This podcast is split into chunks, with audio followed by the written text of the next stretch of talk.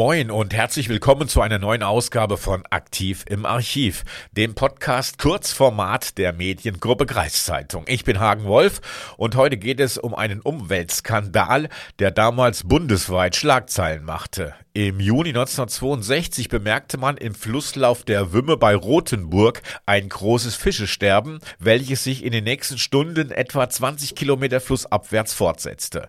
Die Polizei warnte die Bevölkerung über Fernseh- und Rundfunkdurchsagen davor, Wasser aus der Wümme zu entnehmen oder gar darin zu baden. Aus bisher ungeklärter Ursache seien etwa 36 Kilogramm Cyankali in den Fluss geraten. Die nächsten beiden Tage trieben etwa 6000 tote Fische an das Ufer. Pro Fisch stellte man etwa 10 Milligramm Cyankali fest. Vier Tage später war das Gift laut bremischer Landesgesundheitsverwaltung abgeflossen, so dass das Baden in der Wümme wieder erlaubt war. Sämtliche Fische in dem betroffenen Bereich aber waren verendet.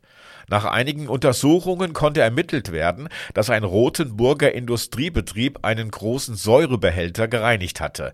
In diesem Behälter war unter anderem auch das Gift Cyankali enthalten gewesen.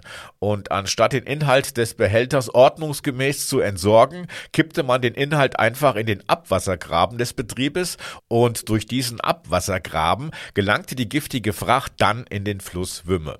Der Sportanglerverein Wümme, der erstattete Anzeige gegen die verantwortliche Firma. In einem späteren Prozess wurden die beiden zuständigen Mitarbeiter der Firma zu Geldstrafen in Höhe von insgesamt 700 Mark verurteilt.